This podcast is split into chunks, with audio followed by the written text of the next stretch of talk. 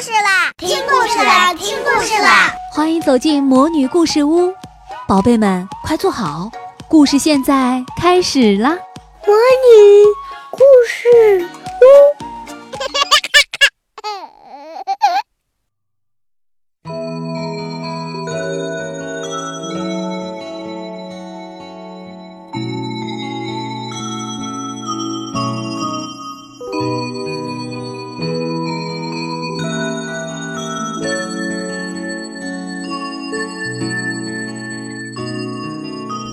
小宝贝们，平常我们经常会听到大人说：“你要好好学习，好好工作哟，不要净等着天上掉馅饼。”意思是要好好努力，不要不劳而获。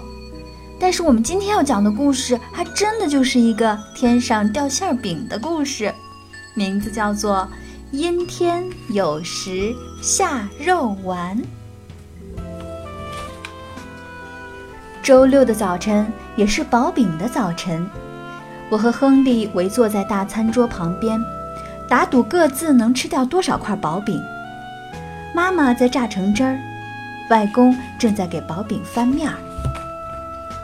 突然，什么东西从空中飞过，直接奔到天花板而去，咻吧，正好降落在了亨利的头上。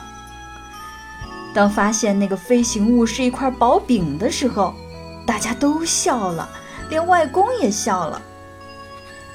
接下来的早餐时间，大家都平安无事，所有的薄饼都安全降落在了盘子里，然后通通被吃掉，包括落在亨利头上的那一块。那天晚上，受薄饼事件的启发。外公给我们讲了一个有史以来最好听的睡前故事。在海的那边，翻过许多高高低低的大山，穿过三个热烘烘的沙漠，再越过一个不那么大的大海，就到了一个名叫吧唧吧唧的小镇。一般来说呢，这个小镇啊，跟别的小镇没什么两样，有一条主街。两边都是商店，房屋周围有树和花园，还有一所学校。这里居住了大约三百个居民，还有一些猫猫狗狗。但是吧唧吧唧小镇没有卖食物的商店，实际上他们也并不需要，因为老天会给这个小镇的居民提供他们想吃的东西。吧唧吧唧小镇唯一与众不同的地方是它的天气，这种特别的天气每天出现三次，分别是在早餐、午餐和晚餐的时间。居民们的食物都是从天上掉下来的，天上下什么，人们就吃什么。但这儿。下雨的时候不下雨珠，下雪的时候也不下雪花，连风也不是单纯的风。这儿的雨是汤和果汁儿，雪是土豆泥和豌豆，有时啊还会刮起汉堡风暴呢。早晨啊，人们只要看一看电视上的天气预报，连第二天会吃到什么。都能提前知道呢。小镇居民外出的时候，总是随身携带着盘子、杯子、叉子、勺子、刀子和餐巾，这样啊，不管遇到什么天气，他们都有所准备。如果吃不完呢？这种情况常常发生，人们就把剩下的食物带回家，放进冰箱，这样饿了的时候啊，随时都能吃。他们的菜单也是常常变换。早上人们睡醒的时候，天空开始下早餐，先是一阵橘子汁儿雨，接着低空云层下起了单面煎的荷包蛋，随之而来的是一片一片的烤面包，黄油和果酱也紧接着洒下来。大多数情况下，最后还会下上一阵牛奶雨呢。有一天午餐的时候，夹着法兰克福香肠的面包以每小时五英里的速度从西北方向吹来，附近还聚集了芥末云。不一会儿，风向转成东风，带来了烤豆子。最后，汽水毛毛雨结束了这顿完美的午餐。某天晚餐的时候，下起了羊排雨。下的时大时小，中间偶尔还下一些番茄酱。一阵豆子和烤土豆下过之后，天空渐渐转晴，最后一个诱人的大果冻在西方缓缓落下，好美啊！八七八七镇环卫部门的工作很不寻常。他们呢，得把落在这个房子、人行道和草坪上的食物挪走。每顿饭之后，工人们都得做清洁工作，然后喂那些猫猫狗狗。他们还会把一些食物投到附近的海里去喂喂鱼啊、海龟啊、鲸鱼什么的。剩下的食物呢，会被埋进土里当肥料，这样大家种的花花草草就会长得更好。小镇居民的生活充满了美味，直到有一天，天气变糟了。面条围困本镇，意大利面暴雨造成大乱。还有一天没有下别的，从早餐到晚餐就只有干酪。第二天呢，只有西兰花，而且都是煮过头的。第三天。全都是小甘蓝、花生酱和蛋黄酱，小朋友们都觉得难吃，直吐舌头。还有一整天都是豌豆汤浓雾，人们根本看不清眼前的路，也找不到啊粘在雾里的其他的食物。食物变得越来越大，越来越多，暴风雨常常袭来，糟糕的事情也开始出现。人们有些害怕了。某个星期二，面包风暴从早到晚刮了一整天，有硬面包，也有软面包，有带果仁儿的，也有不带果仁儿的，有白面包、黑麦面包，也有全麦面包，大部分都比人们平常看到的大很多。那真是可怕的一天啊！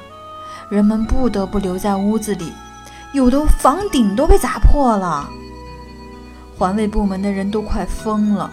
他们花了四天的时间才把小镇打扫干净。大海里面则飘满了面包。居民们也来帮忙收拾面包，堆在院子里。小鸟们每天啄一点儿，但是大部分面包都只能堆在那儿，慢慢的烂掉。另一天早上，刮起了薄饼飓风，还下了一场风糖暴雨，差点把小镇淹掉呢。一张巨大巨大的薄饼盖住了整个学校，因为薄饼实在太重了，直升飞机都吊不动，所以没人能把它弄走，人们只好关闭了学校。有一天午餐的时候，下的是十五英寸高的奶油干酪和果酱三明治，结果每个人都吃的生了病，全都肚子疼。还有一天，刮起了可怕的椒盐风暴，更糟糕的是还有番茄龙卷风，人们简直是头晕转向的打着喷嚏，跑来跑去的四下躲避着番茄。小镇里真的是乱成一团了，到处都是番茄的果肉和籽儿。环卫部门也放弃了清扫，因为工作实在是太艰巨了。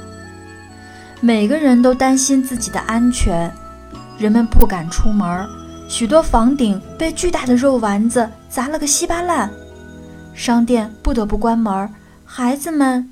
也没法上学了。于是人们决定离开小镇，这可是关乎生死的大事儿啊！人们用花生酱把不新鲜的面包片粘起来，那些巨大的面包片原本是用来做三明治的。他们带上了基本的生活用品，撑起风帆，驶向了新大陆。航行了一周以后，他们终于到达了一个海滨小镇，并且受到了热情的欢迎。没想到那些面包仍然很结实，足以用来搭建临时居住的房子。孩子们又可以上学了，大人们也可以在新大陆寻找合适的工作。对于他们来说呀，最大的变化是必须要去超市买吃的了。他们看到食物被放在架子上，装在箱子、罐头和瓶子里，都觉得太奇怪了。肉都存放在冰箱里，而且煮熟了才能吃。除了雨和雪。天上也不下别的东西，头顶的云也不是用煎鸡蛋做的，再也不会有人被汉堡砸中了。而且没有人敢回吧唧吧唧小镇去看看那儿怎么样了，他们都太害怕了。我和亨利一直听完了外公讲的故事，我还记得道晚安的时候，他亲了我们呢。第二天早上起床的时候，我们发现窗外飘着雪花，我们跑下楼去。用比平时快一些的速度吃完了早饭，因为吃完之后我们就可以去跟外公玩雪橇了。滑雪橇很好玩，不过当我们沿着山坡滑下去的时候，觉得山顶上出现了一块巨大的黄油，好像还能闻到土豆泥的味道。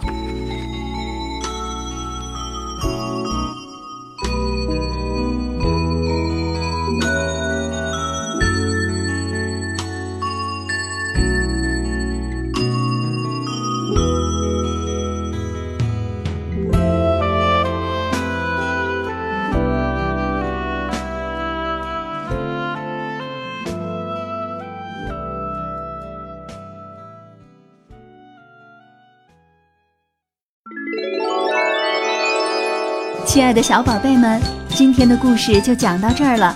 想听更多的好故事，欢迎你在微信公众号上搜索“魔女故事屋”，加关注来和我们做朋友。这里有更多的好故事等着你哦。我们下期再见。